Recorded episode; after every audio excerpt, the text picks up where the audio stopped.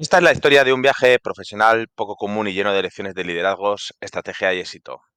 Esta es una historia del mundo de compras, de cadenas de suministros, que aunque a veces no lo parezcas, es el verdadero motor que mantiene pues, en marcha muchas industrias.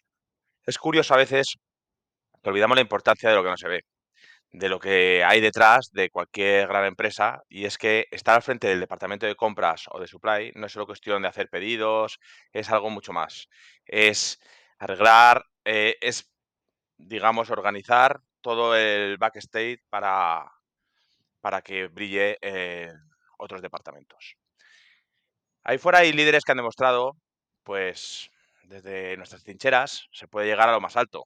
Por ejemplo, eh, Tim Cook, ¿no? que es el CEO de, es el CEO de, de Apple, pues es el mayor referente que hemos visto que ha podido pasar desde el mundo de compras o de supply a, a CEO de una empresa tan importante como esta. También quiero recordarme de José Ignacio López de Oturrolia, eh, Super López, ¿no? En General Motor. Y bueno, en España tenemos nuestro propio caso de estudio. Recientemente se incorporó como CEO en Cofares, eh, pues nuestro amigo Rubén Orquín, que hoy nos va a contar y en, Líderes de Compras eh, cómo ha sido este maravilloso viaje desde que estaba en compras, pues allá por, por City o, o Maxam creo que también estuvo, ¿no? Eh, hasta que llegó a Cofares y a partir de ahí, pues ha llegado a dirigir esta empresa. Eh, bienvenidos a todos, estos líderes de compras. Rubén, un placer por tener, de, tenerte aquí. ¿Cómo estás? Hola Alex, muy buenas. Pues, eh, pues oye, encantado, feliz y, y, oye, y encantado de charlar un ratito y, y pasar un rato juntos y, y bueno, y compartir un poquito la- las experiencias y las inquietudes que tenemos todo el mundo que venimos de- del mundo de compras y de la cadena de suministro. Mm. Es un caso, un, una, un rara avis, ¿no? Que se dice, es un, no se suele, no se suele encontrar, normalmente vienen de dirección comercial o de dirección de operaciones, pero de compras o de supply hay pocos casos, o por lo menos no, no muy conocidos o muy sonados, que vienen de este mundillo. Cuéntanos, me gustaría saber un poco tus orígenes y tus trayectorias, tu evolución profesional para, para poner en situación a todo el mundo, ¿no? Pues nada, os comparto muy rápido, tratando tampoco de, de aburriros mucho, ¿no? Eh, para que pongáis un poco de referencia, yo tengo 50, 50 años, con lo cual, pues bueno, pues ya más de veintitantos años de, de profesión y de, y de carrera, ¿no? Para, llegar a, la actual posición. Eh, yo estudié ingeniería industrial en, en Carlos III, eh, en organización industrial, y a partir de ahí, bueno, pues he ido un poco desarrollando mi carrera profesional en diferentes compañías que, que he ido, ya os contaré un poco mi, mi, visión de ¿no? cómo construir esa carrera profesional.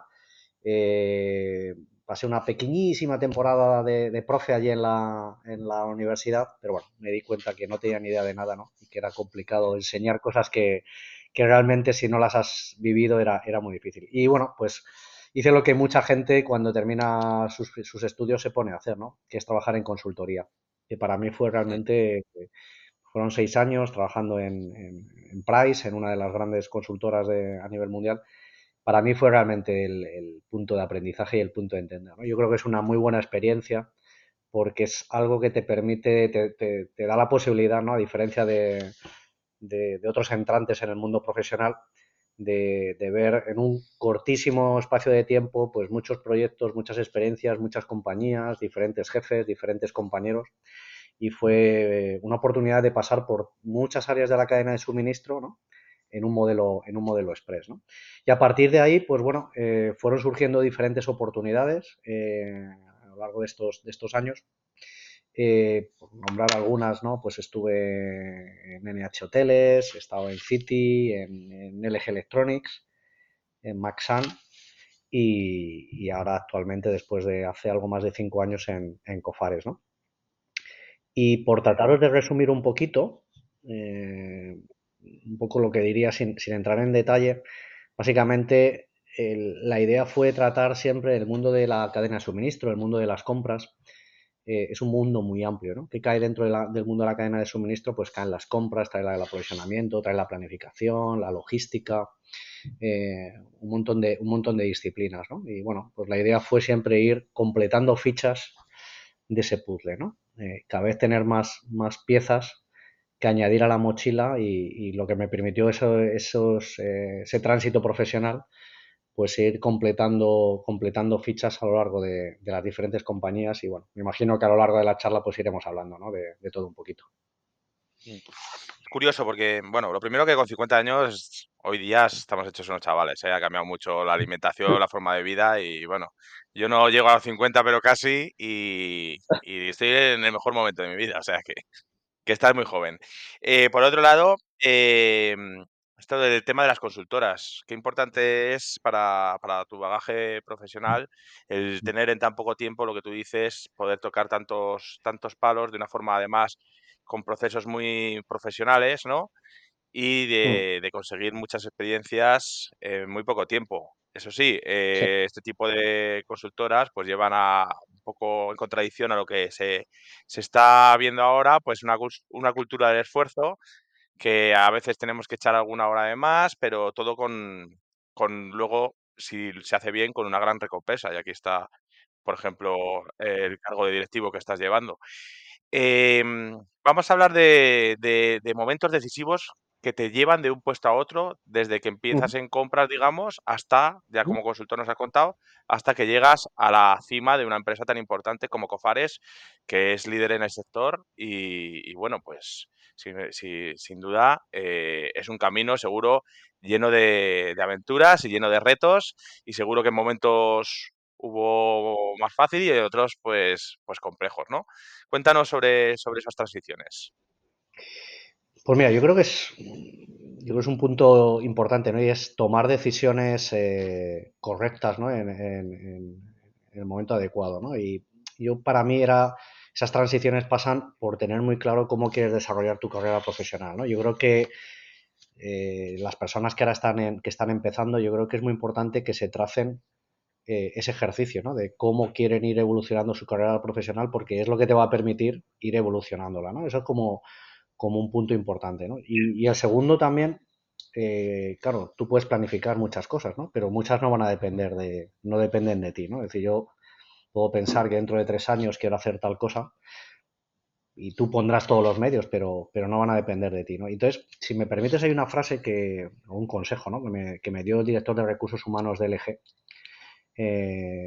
Carlos Olave, es uno de los grandes directores referentes del mundo de, los recursos humanos en, España y actualmente tiene un cargo de dirección de recursos humanos en LG a nivel, a nivel global en, en Corea. ¿no? Y, yo recuerdo que trabajaba con él y bueno, pues estaba dentro de este grupo de los high potential y de este tipo de, cosas ¿no? que pasan en las multinacionales. Entonces él me decía una cosa, ¿no? Él me decía, dice, Rubén, eh, la carrera profesional eh, yo no te puedo prometer dentro de dos años vas a hacer esto y dentro de tres años va a pasar esto, ¿no?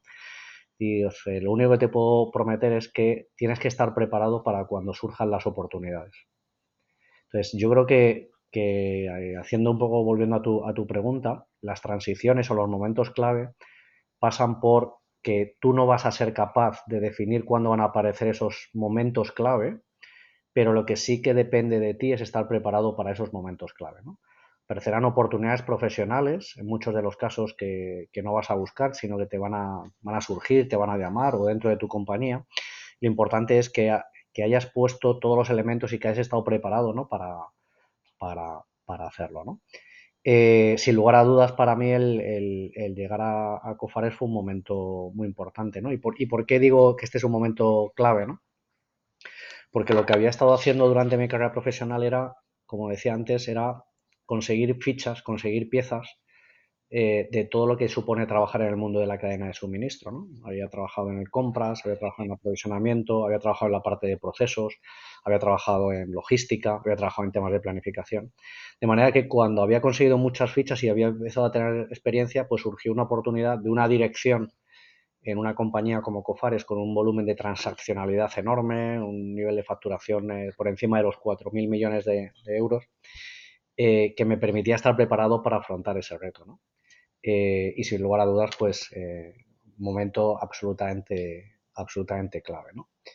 Y te voy a dar un segundo, que creo que también es importante ¿no? para, para nosotros, que es el momento en el que, como profesionales normalmente de la cadena de suministro, estamos muy acostumbrados a gestionar la parte de, de abajo de la cuenta de resultados, ¿no? De la PNL, eh, pues gestionamos y sabemos gestionar muy bien el, el, coste, ¿no? Pero tradicionalmente no nos, no nos responsabilizamos de gestionar la línea de arriba, ¿no? La línea de, de las ventas, ¿no? Bueno, afortunadamente, una vez que estuve dentro, pues surgió la oportunidad de que uno de los negocios que tiene Cofares, eh, que tenía que ver más con un ámbito cercano a las operaciones, el mundo logístico, como era Farmavenis, ¿no? Farmavenis es un operador logístico del grupo Cofares, eh, del sector eh, salud y bueno, pues hubo la oportunidad de gestionar ese negocio desde un punto de vista completo, ¿no? Claro, el momento en que empiezas ya a gestionar no solamente muchas piezas de la parte del coste, sino que te da la oportunidad de gestionar también la parte de arriba, la línea de arriba de las ventas, claro, ya tu, tu rol y tu, y tu visión y tu capacidad de, de, de, poder llegar a otro tipo de posiciones de liderazgo en las organizaciones es, es muy diferente, ¿no? Y por tanto lo marcaría como un hito muy, muy relevante, ¿no? La... Claro, pasas de tener una visión 360 de las necesidades de la empresa y la forma de potenciar desde todos los ángulos, ¿no? Mm, que es lo que hablábamos el otro día entre bastidores sobre la importancia de que los compradores, hacer una función tan transversal que tocan todos los departamentos, que tienen que saber un poquito de cada Eso para eh, poder dar un buen servicio a, a, todos los clientes internos, que al final es para, para lo que trabajamos.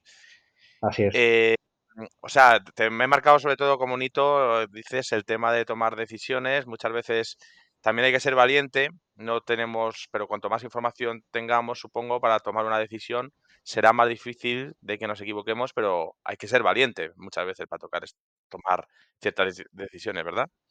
Sí, sí, sí, sí. Eh, yo creo que no hay que tener miedo ¿no? al, al, al, cambio. Y yo creo que en mi caso, al contrario, más que tener miedo al cambio, tener recelo, lo que tenía era miedo al no cambio. Es decir, eh, quedarte estancado.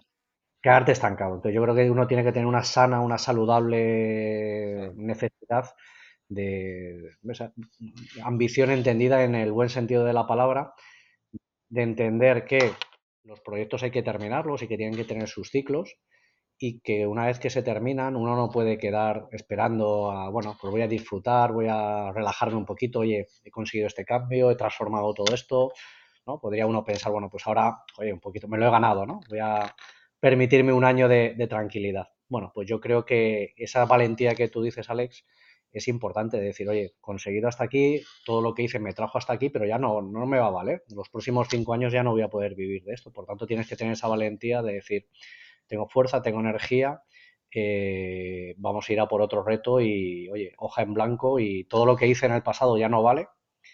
Te cambias incluso de compañía, con lo cual la, los méritos o ¿no? esa podemos decir, esa reputación que te has creado dentro de una compañía ya no vale y te lo tienes que empezar a, que empezar a ganar de, a ganar de nuevo. ¿no? Yo creo que eso es importante.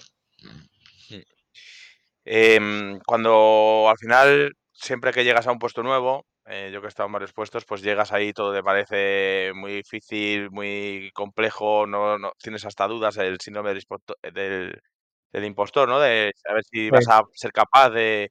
Pero luego llega un momento en el que ya vives muy cómodo y entonces el salto de, de decir, oye, aquí no evoluciono más, porque hay gente que dice, no, llevo 20 años de experiencia en, en vamos a decir, en un departamento comercial. Pero si siempre haces lo mismo, pues son 20 años, es un año repetido 20 veces, no son 20 años de experiencia. Entonces, el cambiar de entornos, el cambiar de sectores, el cambiar o, o, de proyectos, en la, puede ser la misma organización, ¿no? Pero, pero no estar siempre haciendo lo mismo y seguir formándose y seguir eh, buscando esa incomodidad que te, que te obliga a dar pues, lo mejor de ti mismo, ¿no? Yo creo, en mi caso, y creo que por lo que dices tú te, te pasa a ti también, Alex, creo que la incomodidad es la comodidad me siento incómodo en la comodidad. Es decir, que cuando digo, oye, aquí esto no, esto no puede, no puede ser, ¿eh? esto no. Me decía también, y perdona, soy muy de frases, ¿no? Pero creo que ayuda también mucho. Hay uno de los sitios donde más aprendí también eh, muchísimo, ¿no? Y estoy súper agradecido y donde te conservo todavía muy buenas amistades en LG Electronics. Eh, me acuerdo que su presidente, Jaime de Jaraiz, que sigue siendo presidente aquí en España, decía una frase, ¿no? decía que cuando, creo que la frase, la frase no era suya, la contaba de un piloto de Fórmula 1, creo que era Giulio Andreotti, que decía que cuando vas en el Fórmula 1, ¿no? A 150, 180, 200, ¿no? Y vas dando las curvas, ¿no? Que si vas con la sensación de que vas controlando muy bien el coche, es porque no vas lo suficientemente deprisa. Eh, pues eso, yo creo que en tu vida tienes que ir con esa sensación un poquito de no 100% de control para asegurar que efectivamente vas con la velocidad de cambio que tienes que ir para progresar, ¿no? Si no, pues, pues te quedarás en un plano de no, de no progresión, ¿no? Yo creo que eso en la vida, esa incomodidad es, importante. Em, vale, vamos a pasar a ya meternos en, en temas ya estratégicos que sobre cadena de suministro, sobre compras. ¿Puedes así, no sé, contarnos algo sobre, pues esto, estrategias exitosas que hayas implementado en algunos, no hace falta que nos digas en dónde, o algo así que nos puedas, que podamos aprender un poquito de, tu experiencia? Bueno, yo, yo creo que al final, eh, sobre todo en, por ponernos algunos ejemplos en los temas de, bueno, primero antes eso en general, ¿no? Que es pensar siempre con una visión estratégica. Cuando muchas veces eh, los profesionales de cadena de suministro o de compras tenemos un cierto complejo de, oye, no, nosotros venimos aquí, somos el back office, venimos a dar el soporte. Entonces, claro, pronunciar la palabra estrategia parece que nos da un poquito de pudor, ¿no? Eh, y yo creo que cualquier proyecto que uno afronta tiene que afrontarlo desde una visión estratégica. Tiene que plantearse un plan de, oye, cinco años y qué es lo que quiero, qué es lo que quiero transformar. Y por tanto hay una primera visión de actitud. Eh, en cualquier experiencia que queramos afrontar. Eh, por ponerte otra, otra anécdota, eh, recuerdo que una vez un compañero, no sé por qué estábamos hablando, y decía, no, joder, que tengo mucho lío, tengo los correos, tengo el correo a tope. entonces me dijo, no, no, bueno, no, te confundas, Aquí nadie ha venido a, evaluarte porque todas las semanas tengas el correo limpio o hagas muchas micros tareas o algo. No, no, no. Aquí nadie te va a preguntar por eso. Aquí pasarán dos, tres años, nadie te dirá nada, ¿no? Pero dentro de tres o cuatro años dirán, ah, espera, que estaba por aquí Rubén. Oye, ven para acá. ¿Qué hemos transformado? Exacto. Oye, ¿la cadena de suministro, el proyecto que tú tenías, se parece a lo que había aquí o es radicalmente diferente? Por tanto, eso pasa no por hacer las cosas un poquito mejor. No se trata de mejorar un 5%, un 2%. Cuando las mejoras o tratas de mejorar un 2%, un 5%, al final te quedas en nada. La pregunta que uno se tiene que hacer es, oye, ¿cómo cambio radicalmente? ¿Cómo mejor un 10? ¿Cómo damos la vuelta a todo esto? Eso es. Y eso normalmente pasa no por hacer las cosas que haces normalmente un poquito mejor, sino pasan por transformarlas, ¿no? Y eso pasa, pues, por redefinir las cadenas de suministro, por redefinir todos los modelos, eh, por aplicar estrategias en los modelos, en los modelos de compras, ¿no? Modelos organizativos, creo que también es un aspecto absolutamente clave, ¿no? Redefinir los modelos organizativos que tienes te cambian radicalmente las, las, dinámicas. ¿no? Entonces, para mí, el pensamiento estratégico y el pensamiento de actitud de no hacer las cosas un poquito mejor, sino hacerlas radicalmente diferentes, creo que es, creo que es importante a la hora de afrontar cualquier proyecto en, nuestras áreas. ¿no? Sí, para eso muchas veces, eh, y a mí me pasa, ¿eh? yo dirijo Avanti, que que, bueno, no es Cofares, pero, pero al final, precisamente siendo más pequeña, muchas veces como directivo te, te enfrascas en tareas que son eh, más del día a día, que tienen urgencia, pero que realmente no son importantes y, y pierdes el foco. Eso es. el foco. Y a veces lo que hace falta es darte un paseo y decir, a ver, pero ¿por qué estoy haciendo esto? ¿Esto realmente tengo que hacerlo yo? ¿Se puede delegar? Eh, ¿Cuál es la estrategia que tengo yo marcada? Y, haciendo esto estoy apoyando a la estrategia. Entonces, a veces hay que parar. Te habla, antes hablábamos de, del esfuerzo, de, de tener ambición, de tal, pero a veces hay que parar, respirar y decir, oye, ¿qué estoy haciendo? ¿Qué está pasando? ¿Cómo estoy llevando el equipo? Porque muchas veces en el día a día te come y te confundes de lo que, por las urgencias, precisamente de perder este foco. Sí, absolutamente de acuerdo, ¿no? Y, y hago una reflexión todas las semanas, ¿no? Decir, oye, de lo que yo he hecho esta semana, o casi te lo puedes llevar al nivel día, oye, esta es una tarea que realmente nuestro rol de directivos eh, va a ayudar a transformar la compañía, a transformar nuestro modelo, a transformar nuestra función, o es simplemente una tarea transaccional que va a quedar sin más. Porque si no lo has hecho, el día es un día tirado a la basura. Eh, y es Y, es verdad que es difícil, ¿no? Porque las tareas transaccionales tienen una recompensa inmediata, ¿no? Eh, mandas un correo y cierras el correo, pues oye, fenomenal. Así, hay, una, hay una generación de satisfacción inmediata, ¿no? Cuando empiezas a trabajar en temas transformacionales, eh, en muchos casos la tarea que tú haces hoy tardas meses en verla el resultado, ¿no? Y muchas veces incluso tienes que pararte a, valorarlo. Un cambio organizativo de modelo tardas meses en, verlo, incluso no es tan sencillo evaluarlo, pero realmente es para lo, para lo que nos pagan, ¿eh? no para no para pequeñas tareas que somos que, no, para, eso hay otras personas que tienen que hacerlo, ¿no? Claro, te has encontrado muchos muchos desafíos que superar, eh, muchos obstáculos. Eh, ¿Tienes alguna anécdota o de alguna de cómo superar obstáculos que te vas encontrando en estos día a días que, te desvían, como te decía, de, esa estrategia, de esa transformación que buscamos? Bueno, o alguna lección aprendida que pueda aplicarse eh, nuestros oyentes en sus propias empresas. Pues mira, eh, yo creo que si encontramos y hablamos de obstáculo, pues mira, esta pregunta yo creo que todos nos remitiremos a un par de años, ¿no? Eh, y seguramente que todos teníamos un plan, ¿no? Y teníamos definido una hoja de ruta y nos llegó la famosa pandemia, ¿no? Y nos cambió, nos cambió todo, ¿no? Eh, para mí una de las lecciones de este cisne negro, ¿no? Que nos, que nos apareció eh, recomiendo un libro, ¿no? Aquí también de, Taleb, ¿no? Eh, que escribió El Cisne Negro. Eh, y tiene algún otro libro también muy, muy interesante sobre, sobre la gestión de, este tipo de, situaciones, ¿no? Y para mí la, el aprendizaje de todo este tipo de cosas, y más en nuestro, en nuestro mundo, viene de tienes que ir por delante de las situaciones. Es decir, eres incapaz de planificar cuál es el siguiente cisne, que, cisne negro que tiene que aparecer, pero tienes que ser capaz de anticiparte a diseñar soluciones que te permitan en un momento determinado gestionar este tipo de cosas.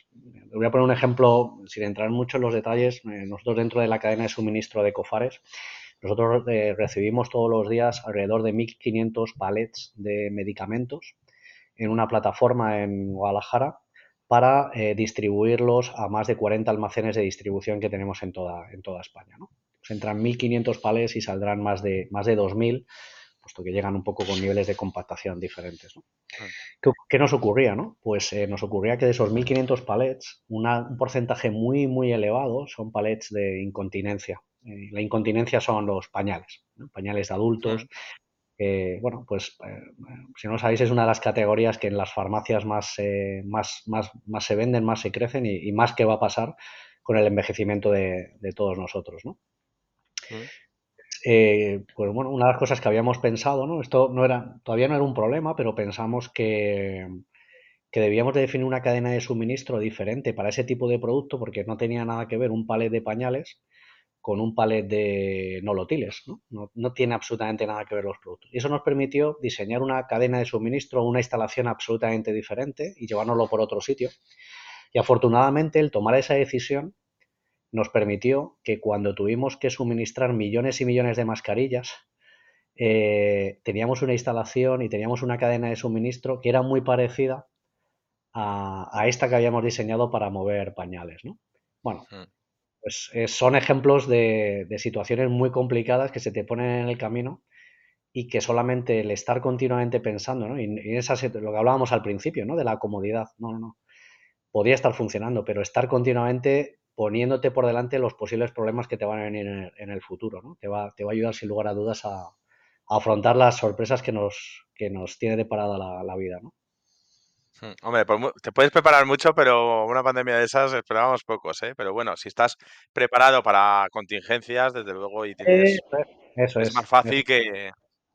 Eso es, pero estar preparados a, ese tipo de contingencias, obviamente no la sabes cuál puede ser, pero sin lugar a dudas, todo lo que habíamos avanzado en ese mundo, ¿no? De, la contingencia, de, los, de, de situaciones límite, de evaluación de riesgos, ¿no? Que habla poco en la cadena de suministro, ¿no? para mí es un tema absolutamente clave del que se habla muy poco, de la gestión de los riesgos, ¿no? de cómo de resiliente es la, tu cadena de suministro, tus modelos de aprovisionamiento, y lo hemos visto en la pandemia. ¿no? Eh, bueno, pues creo que lo ha puesto eh, sobre la mesa el que nuestras cadenas de suministro eh, tienen que ser este, extremadamente resilientes y resistentes a todo este tipo de situaciones. ¿no? Bueno, eh, vamos a cambiar de tercio, si te parece. Y ya que eres un líder nato, eh, nos gustaría que nos compartieras sobre tu liderazgo, tu visión, cómo es tu enfoque de liderazgo y cómo has ido desarrollando tu propio estilo. Pues esa es buena, buena pregunta.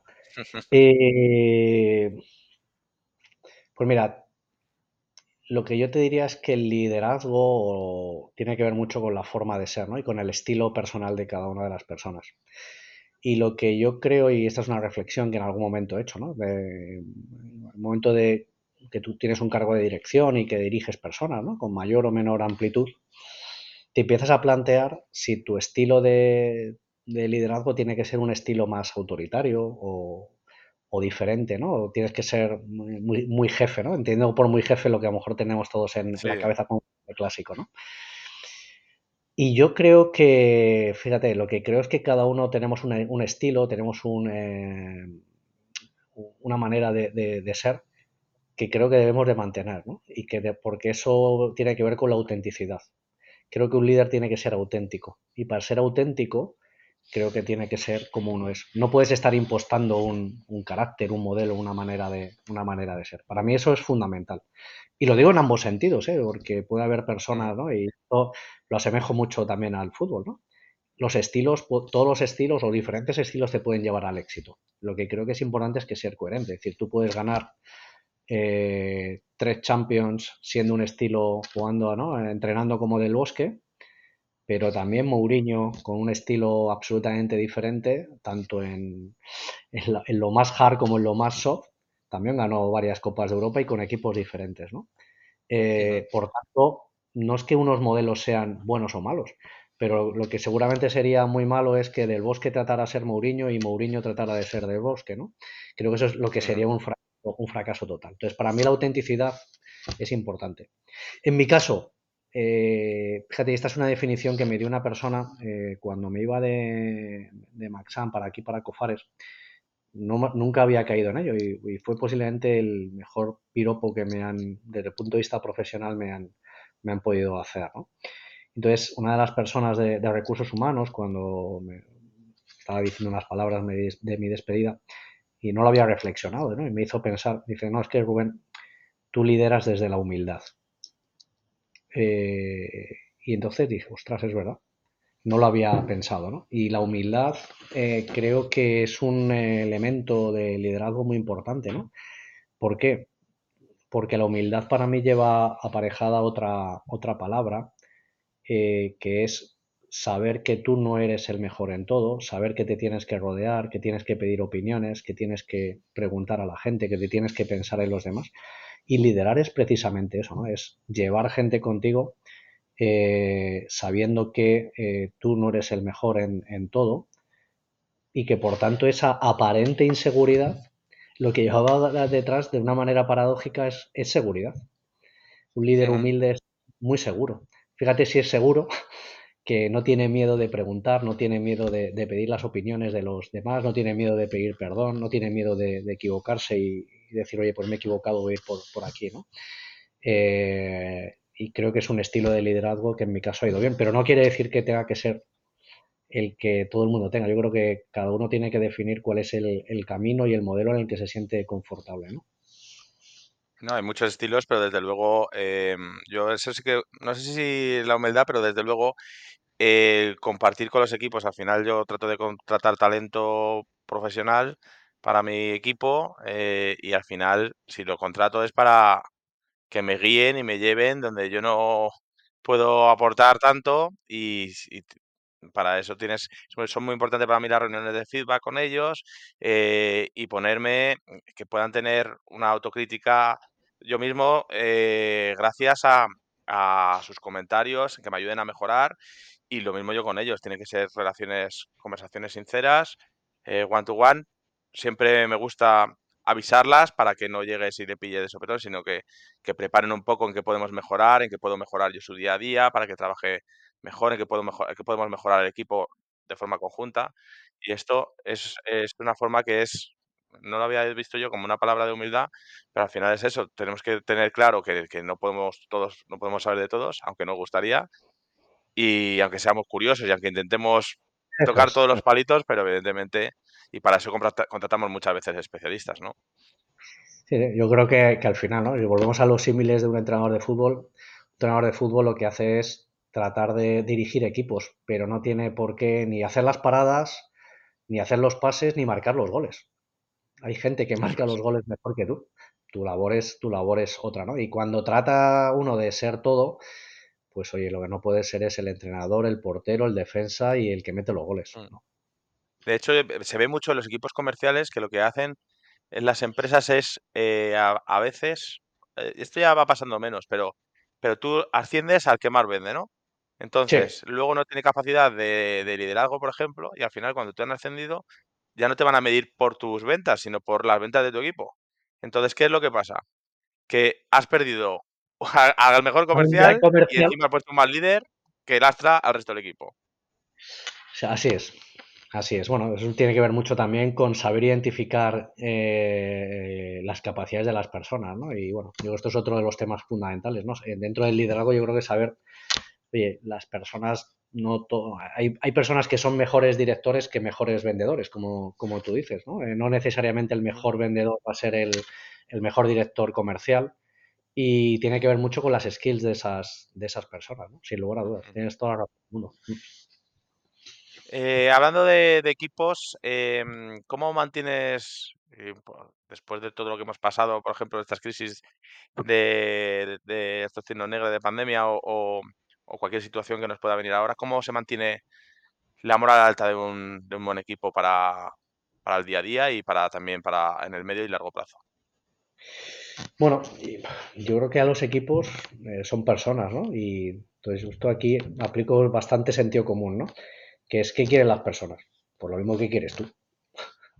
No, no es, no es muy diferente, ¿no? Por tanto, y cuando yo hago la reflexión de qué es lo que quiero yo, pues al final lo que quiero es eh, tener retos, quiero que cuenten conmigo en la toma de decisiones, quiero participar en esas, en esas decisiones, eh, quiero una cierta autonomía, ¿no? Cuando, cuando hago las cosas, quiero que me valoren el trabajo, eh, quiero que si se hace bien me digan que es, es, un buen trabajo. Y luego la otra cosa que para mí es fundamental es eh, permitir el error, ¿no? Creo que los penaltis los fallan los que los tiran, ¿no? Eh, también, como decía un antiguo jefe mío, lo único que, oye, la, el número de, de, aciertos tiene que ser bastante superior al de errores, ¿no? O sea, Claro. tampoco nos podemos estar equivocando, ¿no? Pero, pero los equipos tienen que tener capacidad de cometer, eh, no, no, de fluir, ¿no? Y cuando un equipo fluye, ¿no? Cuando la gente fluye. La gente fluye cuando sabe que no pasa nada, que, que lo peor que te puede pasar es un, que te equivoques. Bueno, pues no, no, no, pasará nada. Y generalmente cuando eso empieza a fluir, ¿no? Pues eh, las organizaciones empiezan a dar lo mejor de sí mismo, ¿no? Y ya nos pasa a todos, ¿no? Cuando uno está rígido, cuando uno está tenso, ¿no? Pues, pues, pues las cosas no, no van bien, ¿no? Cuando uno ya se ha relajado, ¿no? Esto es lo del, lo del aprendizaje, ¿no? Cuando uno está eh, por ejemplo, cuando uno aprende a conducir, pues al principio no sale con su carnet y está pensando, ahora tengo que pisar el embrague suelto, pinto primera, voy a esperar, voy a meter segunda, y entonces llega un momento donde, donde vas solo, ¿no? Donde resulta que te has ido con el coche al trabajo y has ido pensando en 50.000 cosas y, te, ¿cómo he llegado hasta aquí? Porque has venido solo, ¿no? Bueno, pues yo creo que, que eso pasa también, ¿no? Las, las, tienen que, las organizaciones tienen que ir con un cierto grado de, de, de, fluidez y eso es la confianza, el, el, eh, el saber que, que, que, eres apoyado, que eres soportado y yo creo que es la mejor manera de tener en los equipos, los equipos motivados, ¿no?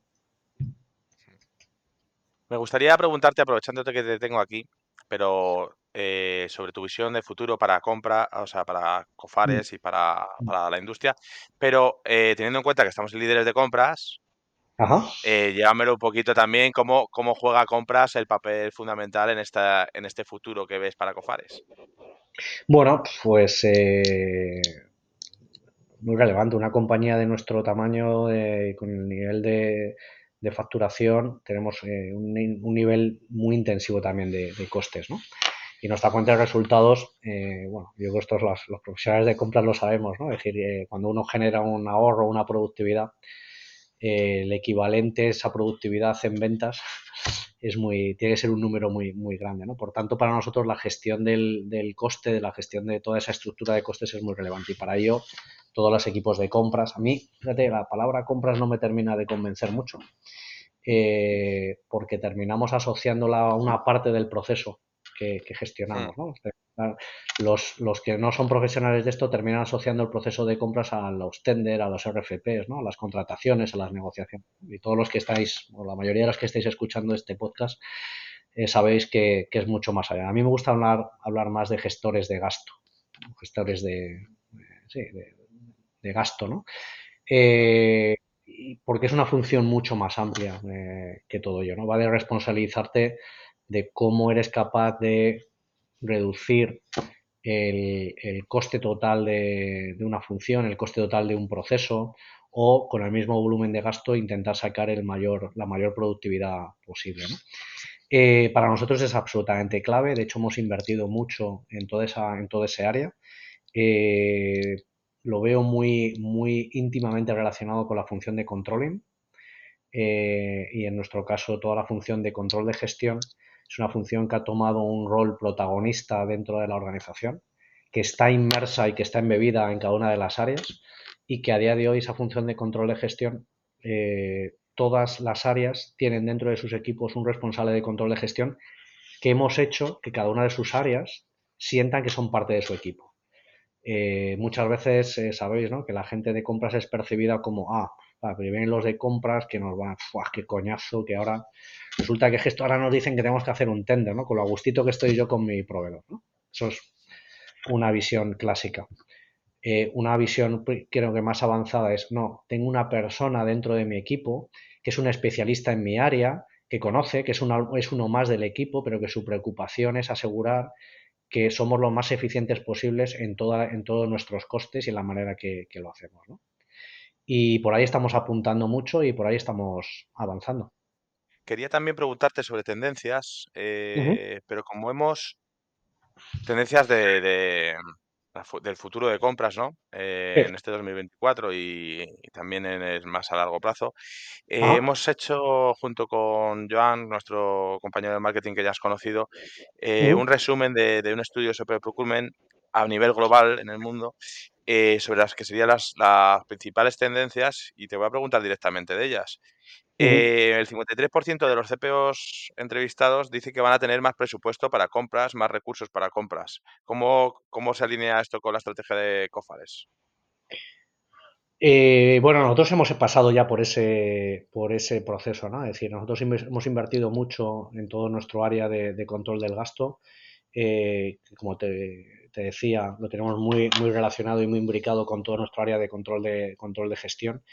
Y, seguro que va a ser así, es decir, el, modelo, venimos de unos años tremendo, con un incremento de costes eh, tremendo, donde, donde las ventas también al final el crecimiento en los márgenes eh, en gran medida han venido por una reducción eh, de, costes y por hacer más eficientes nuestras cadenas de suministro. Y, por tanto yo estoy de acuerdo que es algo que, va a seguir pasando, ¿no? Y, en nuestro caso ha sido, ha sido así, ¿no? Vale, otra tendencia es el 98%, bueno, yo aquí creo que vais bastante adelantados también, es el, las mejoras tecnológicas, pero como sabes, yo conozco a Roberto Rubio, sé que tenéis una plataforma, tenéis un portal, eh, no sé si estáis apostando también por la inteligencia artificial ahora o... Pues mira, eh, hemos invertido en, plataformas de compra, sin lugar a dudas, pero posiblemente la mayor inversión tecnológica que hemos hecho, eh, hemos tocado muchas, muchas áreas, te diría que es en la gestión del dato. Es decir, eh, es muy importante tomar decisiones adecuadas y para ello es tener los datos adecuados. ¿no? Y en un negocio tan, tan, con una capacidad transaccional muy elevada, si no eres capaz de capturar toda esa información es, muy complicado. Yo creo que, ha sido una de las áreas donde más hemos invertido es en, la captura del dato y en, dicha información, ¿no?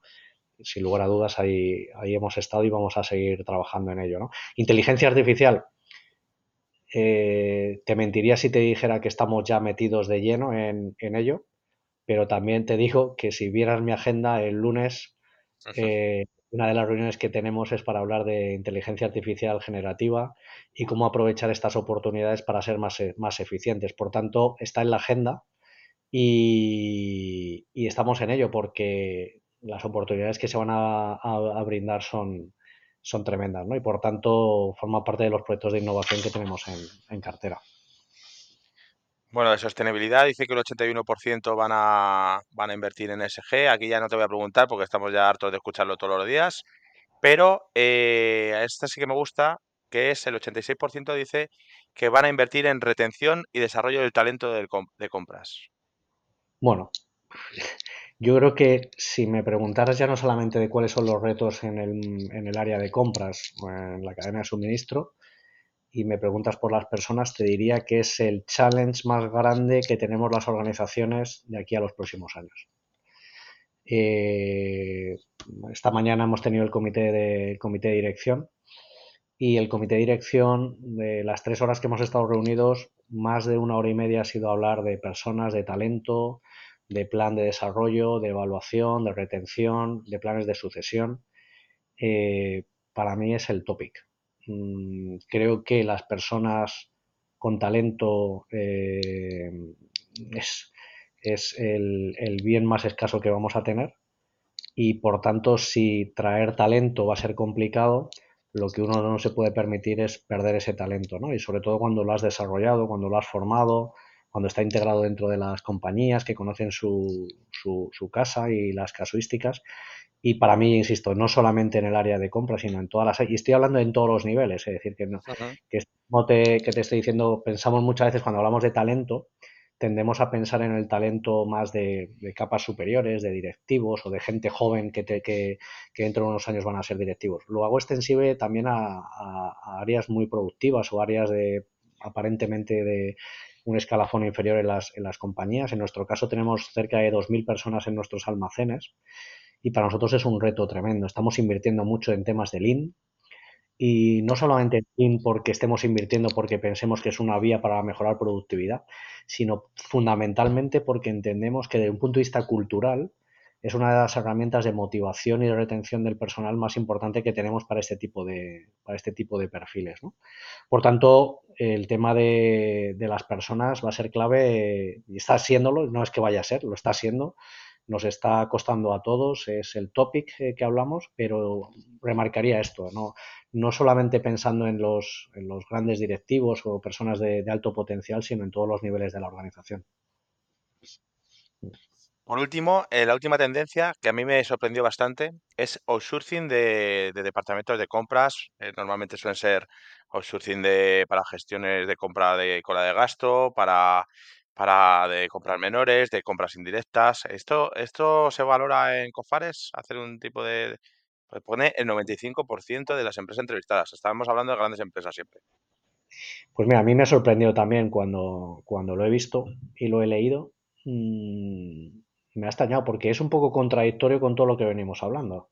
Es decir, para mí el outsourcing, ¿qué es? El outsourcing tiene que ver con eh, sacar fuera de tu compañía, externalizar aquellas funciones que tú consideras que no son críticas.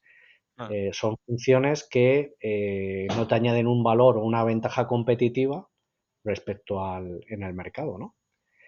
me suena un poco contradictorio que pensemos que esto es muy importante, que la Además es un porcentaje muy alto. O sea, yo supongo que se refiere, por eso te decía, que supongo que se refiere a, pues, a una cola de gasto, a, compras que no sean muy del core, porque si no... No, para mí no, es, muy contradictorio con, esto que estamos hablando. ¿no? Otra cosa es que, eh, dado que es muy relevante, en un momento dado, puedas pedir ayuda a una consultora o a gente con mucho talento para afrontar determinados proyectos de la función y bueno, si a eso lo entendemos como outsourcing, que no lo es. no sé, yo, pero no, pero no, lo entiendo, lo entiendo como dos temas diferentes, la verdad. pero bueno, para ir terminando, el sitio también me, extrañó bastante y, ha generado debate, la verdad. Pero bueno, también a lo mejor en otros países es diferente. Esto es un, como te decía, un estudio global que sacó Amazon. Eh, vale, por último, ya para ir finalizando, ¿algún consejo, em, algún consejo práctico de qué, habilidades crees que son esenciales para alguien que quiera seguir tus pasos? ¿Alguna recomendación, no sé, para formación, para, no sé, Mm. darnos algún consejillo para todos estos compradores que están escuchándote y a los cuales les motiva pues, pues poder llegar algún día a ser el CEO de alguna compañía?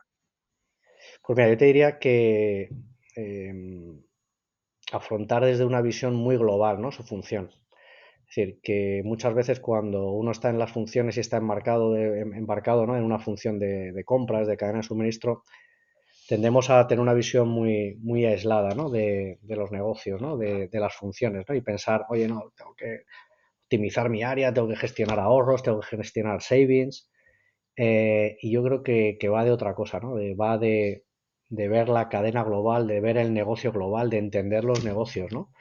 Y yo creo que lo hablábamos el otro día charlando, ¿no? De que tiene que ser un profesional de compras, tiene que ser un experto en un área en concreto, ¿no? Y ser un experto en un área en concreto va de entender la estrategia, de entender las dinámicas del mercado, de ser alguien en el que si tú estás eh, negociando con un área, con el área de marketing o estás negociando en temas de, IT, tienes que ser un súper experto en IT o tienes que ser un súper experto en marketing, tienes que conocer el negocio.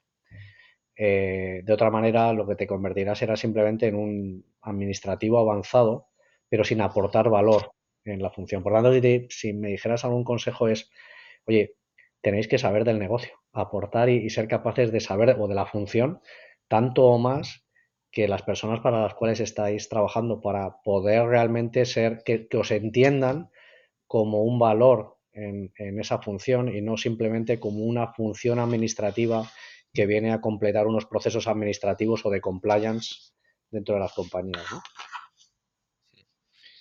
Bueno, pues eh, llega a su fin esta entrevista. Eh, Rubén, muchas gracias. La verdad que es que es una visión que muchas veces no tenemos porque hablamos con muchos pares, hacemos networking, pero tener la visión de un CEO que entienda compras, que haya pasado por compras y que entienda cómo debería ser compras para, para aportar mayor valor al negocio y que no deja de ser simplemente esa función operativa de pasapedidos, ¿no? Y, y que realmente sea estratégica, pues yo creo que es una visión que puede dar, si no es para llegar a tus pasos, que no creo que todo el mundo pueda hacerlo, pero sí que No, por lo menos motivarlos a intentarlo, a, a seguir creciendo, a seguir cambiando, pues por lo menos que puedan entender más la estrategia de su empresa, que puedan entender más al CEO y la, y la dirección que deben seguir con sus departamentos. Eh, nada más, eh, te agradezco mucho el tiempo que nos has brindado. Estaba justo viendo la botella, voy a hacer una pequeña publicidad que me ha regalado Maite López, eh, que es compradora de, de, de Astren, es una, muy buena amiga. Y aprovecho para, para, también para saludar a un compañero tuyo que, como te dije, soy muy buen amigo de Roberto Rubio, que estuvo trabajando en. Avanti y hemos hecho luego proyectos como consultora y el cliente juntos y, y le, nos vemos de vez en cuando. Le mando desde aquí un fuerte abrazo. Y gracias por tu tiempo. Felicidades, aunque ya llevas bastantes meses y ya estás rodado en el puesto. Y, y nada, nos vemos en el próximo capítulo de Líderes de Compras. Gracias a todos. Muchas gracias, Alex.